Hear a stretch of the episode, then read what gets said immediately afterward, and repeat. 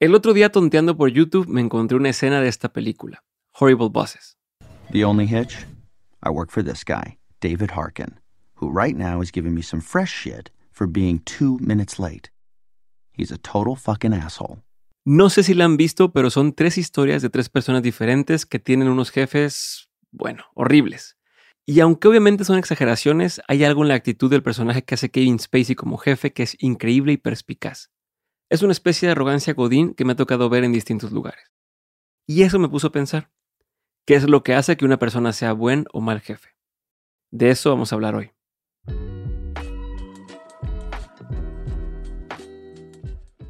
El futuro del trabajo, un podcast en cinco partes sobre el presente y el futuro de la cultura laboral, presentado por Dementes Media y Collective Academy.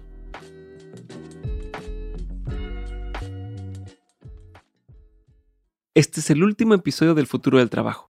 Yo creo que guardamos lo mejor para el final. Mi nombre es Diego Barrazas y vamos a hablar sobre jefes.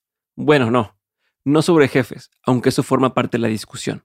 Hablaremos sobre liderazgo no como una cosa abstracta, onda libro de autoayuda y conferencia empresarial, sino sobre cómo se ve el liderazgo real, qué hace a un buen y a un mal líder, cuáles son sus responsabilidades y límites, y obviamente, hacia dónde va el liderazgo empresarial. Como cada episodio de este podcast, esta discusión habría sido imposible sin los dementes y colegas con los que platiqué para robarme, con su autorización, sus mejores ideas. Entrando al tema. Si recuerdan, una de las preguntas que le hice a nuestros invitados fue, ¿cuál ha sido tu peor experiencia laboral? ¿Por qué la peor? Porque como dicen, no news is good news. A veces nos es mucho más fácil empezar por decir los aspectos negativos de algo. Ahí es donde hay más carnita y chismecito. Curiosamente, la mayoría de nosotros ligamos las malas experiencias laborales a un mal jefe un superior que nos hizo la vida de cuadritos o no nos respetó o simplemente no tenía las herramientas para ser un buen líder y no era una persona que supiera guiar a otras personas. En el episodio 2, Jorge Fajardo de Collective Academy nos contó que en su primer empleo tuvo un jefe que era un muy mal líder. Al grado que una noche le pidió que lo rescatara porque chocó estando tomado y después le pidió que mintiera sobre el accidente. Dijo, por favor, si te preguntan, no salimos, si te preguntan, no tomamos. Y entonces yo en ese momento decía, como, ¿cómo? Mi jefe me está pidiendo que le diga mentiras a recursos humanos de la compañía. Si me llegan a preguntar algo, y, yo no me sentía como en el momento para, para tomar esa decisión. Sin embargo, ahora que lo veo con retrospectiva, decía, los sistemas un poquito eh, de chamba que, que, se han flexibilizado ejercían una presión muy fuerte para que todo, todas las personas se comportaran de cierta manera y yo estaba entrando y no sabía esos lenguajes, no sabía cómo funcionaban esas cosas, pero inmediatamente me resultaban incómodos. A veces me sorprende pensar que personas a las que conocí ya más adentradas en su carrera o haciendo cosas que les encantan hayan tenido que empezar pasando por este tipo de experiencias. Y todas las tenemos, ¿no? Todos hemos lidiado con el tipo de personas que se creen mucho más por su título de jefazo que por lo que realmente hacen. Un poco como le pasó también a Elisa Redondo, cabeza del área de People en Nowports. Creo que mi primera experiencia laboral fue un parteaguas de qué es lo que yo quería buscar como profesional, porque era una empresa que literal llegué y la gente hasta te recibía con un espero y dures más de tres meses. Órale. Y fue un shock. Pero de alguna manera como fue algo normal para mí porque una, era mi primera experiencia. Pero por otra parte, todo el mundo tenía como el mismo pitch. ¿Sabes? Y algo que hizo que tomara la decisión de salir de ahí corriendo es cuando el director general me dijo una frase, ya tenía tres meses, y ahí para mí fue como un, lo lograste, ¿sabes? O sea, pasaste la meta. Y mm, una frase que me, que me marcó mucho fue como un, dentro de un proyecto me dijo, mira, yo soy grande, tú eres pequeño. Yo sé, tú no. ¿Así? ¿Ah, así de plano. Y fue como un, ¿de qué voy a aprender de esta persona? Y, y qué me va a permitir en futuro, o sea, a ver, fue mi primera experiencia y salí, lo primero que hice fue llorar, literal, muy mala experiencia, pero de ahí yo creo que es un punto de referencia. Tal cual como de Matilda. Escucha, niñita, genio. Yo soy grande, tú pequeña, estoy bien, tú mal, soy listo, tú tonta. Y eso no vas a poder cambiarlo. Hasta mi querido Pedro Luis Ibarra, a quien conocí en Banregio y que se volvió mi jefe, pero también mi guía, mentor y amigo, le han tocado experiencias así. Un jefe que cada que eh, teníamos un proyecto como tal, decía el güey, yo me puedo equivocar al contratar, pero no me voy a equivocar al despedir. Y entonces siempre traías ese pinche lazo, güey, atrás, no real, porque jamás vimos despedir a nadie, pero ese, ese como temor infundado, ese pinche marketing del terror, güey, de fuck, no puse la coma y no sé qué, güey, no se puede trabajar. A ver, vivimos, trabajamos 40, 50 horas a la semana, 60 horas a la semana. No puedes estar todo ese tiempo en estrés porque te van a correr. Y, y como líder, no puedes jugar esa carta, cabrón. O sea, tienes que tomarte el ser, en serio tu papel de líder, de líder y no andar amenazando gente, güey. Todos tenemos este tipo de historias. Si no, las películas de los jefes horribles no hubieran tenido el éxito que tuvieron. Ahora vamos a hablar un poco de la semántica y lo que esconden las palabras. Porque creo que de pronto ni siquiera asociamos dos palabras como jefe y liderazgo. Al contrario, la primera tiene una connotación negativa, implica como un desapego, como decir, ese güey es mi jefe. No soy irrespetuoso, sino forzado. Hemos concebido a los jefes durante mucho tiempo como estas personas que se dedican a perseguir empleados y a implementar las órdenes de la compañía de forma arbitraria. Como tú dijiste, la palabra jefe. A mí me choca, a mí me da urticaria, a mí odio que me digan mi jefe, Fajardo mi jefe, lo odio, me, me, da algo, porque tampoco lo puedo decir, ¿no? Y siempre lo platicamos en Collective de decir, en la educación, porque tú decías es un sistema, ¿no? Entonces la educación tradicional está acomodada donde el maestro está aquí y el alumno está acá. Entonces, yo sé, tú no sabes, y tu labor es absorber todo lo que yo te voy a decir de manera directa. Creo que el liderazgo tiene muchas más implicaciones que la jefatura. La diferencia es que, como dice Fajardo, el jefe es entendido como esta figura equivalente al maestro, al papá que te va a regañar, como una persona en un puesto de poder que está ahí para alinearte. Es mucho más un rol en la compañía que un colega. Y entonces, como el jefe es el jefe, no puede estar mal. Un líder, por otro lado, y valga la redundancia, lidera. En el nombre lleva la penitencia. Su trabajo es guiar a las otras personas, organizarlas, llevarlas a buen puerto, no solo ejercer su autoridad. Pedro Luis nos dijo que el común denominador de los jefes excepcionales que ha tenido es que estos abrazaban su individualidad y autenticidad. Podían crear algo juntos.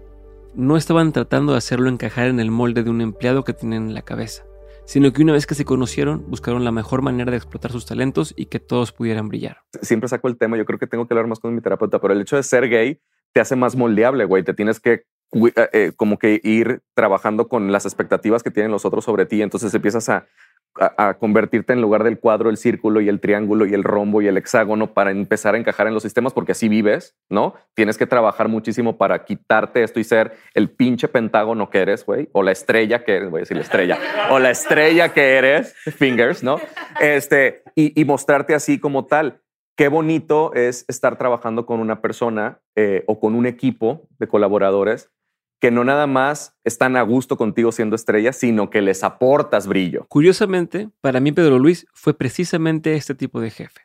Fue alguien que apoyó totalmente que grabara y lanzara mi podcast. Fue alguien que realmente se tomó el tiempo de conocerme y diseñar un plan para que yo estuviera contento en Banregio y al mismo tiempo pudiera poner toda mi pasión y todos mis talentos al servicio de la chamba. Y como hemos dicho anteriormente, a veces las ideas más revolucionarias son las más obvias y sencillas de realizar. Por ejemplo, tratar a las personas como personas, no como alguien que cubre un puesto de trabajo. Ni siquiera solamente tratarlos como empleados de una compañía, sino como personas. ¿Por qué nos es tan difícil a veces? Llegar y decirle a alguien que trabaja con o para nosotros, oye, me gustaría saber más de ti. ¿Qué te apasiona? ¿Qué te gusta? ¿Cómo te puedo ayudar? No quiere decir que te tengas que hacer amigo de todos o incluso llevarte increíble, pero una dosis básica de respeto y humanidad hace milagros porque entonces las personas se sienten vistas, sienten que importan y que son tomadas en cuenta. Y a lo mejor metes la pata 100 veces enfrente de ellos, pero mientras sientan que tienen un líder que los guía y en quien pueden confiar, no se van a bajar del barco. Yo te diría, y voy a retomar lo que dice, creo que, creo que eran malos jefes para mí, porque en esencia te diría que no estaban emocionalmente preparados para el reto que una persona como yo implicaba para la organización, ¿no? Porque, porque yo era una persona y me contrataron disruptiva y me, incómoda y yo lo sé y siempre lo he sido en la escuela, en el, desde el kinder y hasta hoy, ¿no? Y sin embargo, yo creo que eso que ellos vieron en mí para contratarme, no encontraron la manera de utilizarlo eh, a, su mejor manera. Entonces yo creo que es falta de capacidad de manejar una situación y decir, yo quiero, esta estabilidad con la que yo cuento es más importante que la transgresión o la, o la disrupción que se puede llegar a hacer. ¿Y por qué hablamos tanto de jefes y líderes? ¿No se supone que una empresa es más una sinergia donde el todo es más importante que la suma de las partes? Pues sí y no. Al final, las empresas son organismos vivos hechos de personas. Las personas sienten y piensan y sufren y tienen buenos y malos días. Y es necesario que las personas que lideran ese barco tengan las herramientas para aprender a sacar lo mejor de sus colaboradores. Los líderes de una empresa, aún sin quererlo, funcionan como espejos y amplificadores de la misma. Por ejemplo, si yo entro a trabajar, no sé, a Deloitte y tengo un mal jefe, muy probablemente voy a salir de ahí diciendo este lugar es pésimo, aunque no se trate de toda la compañía, sino de solo una persona. Por otro lado, puedo quizá tener un empleo sin grandes prestaciones o sin un gran salario, pero si tengo un líder que me escucha, me motiva, me impulsa, entonces voy a sentirme comprometido con toda la empresa. Voy a tratar de dar lo mejor de mí para que las cosas cambien y mejoren. Hace unas semanas escribí en LinkedIn que muchas veces las personas no renuncian a una empresa, sino a un jefe. La empresa puede ser buena, pero te puede tocar un cabrón o una cabrona que no fue buena persona por X razón. Sugerí que uno puede cambiar de área o puesto o incluso esperar a que se dé cuenta a alguien que esta persona no es buena y le den cortadillo. Lo que me sorprendió es que muchas personas respondieron que en las empresas buenas no hay jefes malos. Pero en mi opinión, eso es una utopía. Hasta en las mejores empresas hay jefes malos. ¿Por qué pasa eso? ¿Y cómo podemos atenderlo desde la parte del reclutamiento? Bueno, para eso tienes que saber exactamente qué quieres para tu empresa, qué perfil de persona y qué actitud. Es mucho más que un currículum o 30 años de experiencia, que como bien sabemos, muchas veces esos 30 años de experiencia son el mismo año repetido 30 veces. ¿Qué perfil encaja con la cultura de la empresa y cómo se crea esa cultura a través de los líderes? Un poco como la experiencia de Ellie cuando arrancó en Nowports. Cuando yo empecé, el reto era como un, vamos a iniciar la cultura y vamos a iniciar a contratar gente. Yo decía, bueno, ¿y por dónde empiezo? Y lo primero que hicimos los founders y yo fue sentarnos a cuestionar, ok, ¿qué queremos? ¿Qué sí queremos y qué no? Y justo dentro de la compañía no llamamos jefe, son líderes. Y ahí cambias la mentalidad de que, a ver, la empresa es algo distinto, no es alguien que te da reglas, no es alguien policía, como decíamos antes, o, o que te va a ir marcando el camino. Es un facilitador, es un camino en el cual te va, sí, más allá de facilitar, te va a dar acceso a, pero en, dentro de mi experiencia lo que nos dimos cuenta es la responsabilidad de contratar es 50% people y 50% también líder y el equipo. O sea, que tú puedas elegir y definir qué necesitas, qué es lo que va a hacer, eh, qué es puntual en la personalidad porque en cultura no es como vienes a encajar, sino es vienes a aportar. Porque la cultura va cambiando cuando tienes 10 personas, 35 personas, 100 personas. Si de algo me he dado cuenta en estos cinco episodios es que, diría Jorge Drexler, la vida es más compleja de lo que parece. En algunas empresas ya están implementando la holacracia, una cultura de trabajo sin jefes, pero en el que cada empleado es autoridad y líder de una parte específica. Por otro lado, hay empresas que siguen dominadas por la más clásica de las jefaturas. Jefes de jefes de jefes de jefes, cuyos empleados los acaban resintiendo por la minidosis de poder que tienen. Habiendo dicho eso, creo que en cualquier circunstancia pueden ayudarte estos consejos para que en el futuro puedas descubrir y fomentar auténticos líderes. Número 1. Explora tus opciones. Si de plano chocas mucho con tu líder o jefe, explora qué otras opciones hay en la compañía. Otra área, otro equipo, un proyecto nuevo donde tú seas el líder. No queme los puentes que has tendido solo por una persona que quizá no tiene las mejores herramientas de liderazgo. Número 2. Conoce a tus colaboradores. Sin importar tu lugar en el organigrama, conoce a la gente con la que trabajas. Sí a nivel personal, pero también a nivel laboral.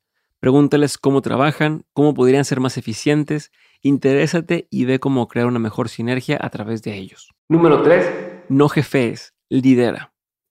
Quizá todos los puntos se podrían resumir en este pero creo que sirve como un constante recordatorio. No tienes poder sobre tus subalternos, tienes una responsabilidad para con ellos. Eres el encargado de la minicultura de tu equipo de trabajo. Y no solamente respondes a tu propio líder o a las cabezas de la compañía, también respondes ante tus colaboradores. Ellos esperan de ti un liderazgo constante y no solamente regaño. Número 4. No eres el único. Recuerda que todos vivimos y experimentamos el mundo en primera persona. Como colaborador, pero sobre todo como líder, implica un esfuerzo diario y constante recordar que las personas tienen sus propias angustias y sueños y pasiones. No esperes que sacrifiquen todo eso solo porque tienen un proyecto en puerta.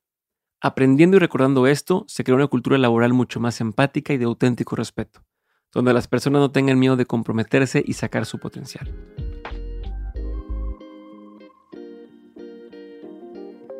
Muchas gracias por acompañarme en esta primera temporada del futuro del trabajo. Cada episodio que grabamos y editamos de este podcast para mí estuvo lleno de ideas y revelaciones que me han hecho crecer como persona, líder y aprendedor profesional. Espero que para ustedes haya sido igual de divertido e interesante como lo fue para mí.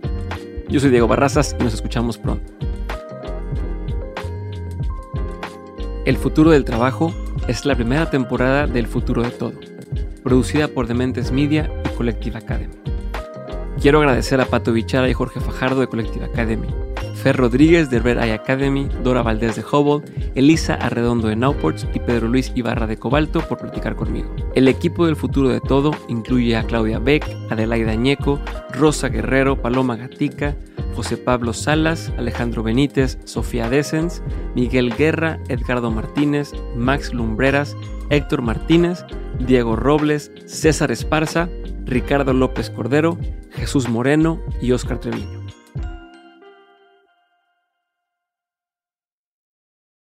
Hello, it is Ryan, and we could all use an extra bright spot in our day, couldn't we? Just to make up for things like sitting in traffic, doing the dishes, counting your steps, you know, all the mundane stuff. That is why I'm such a big fan of Chumba Casino. Chumba Casino has all your favorite social casino style games that you can play for free anytime, anywhere with daily bonuses. That should brighten your day a little.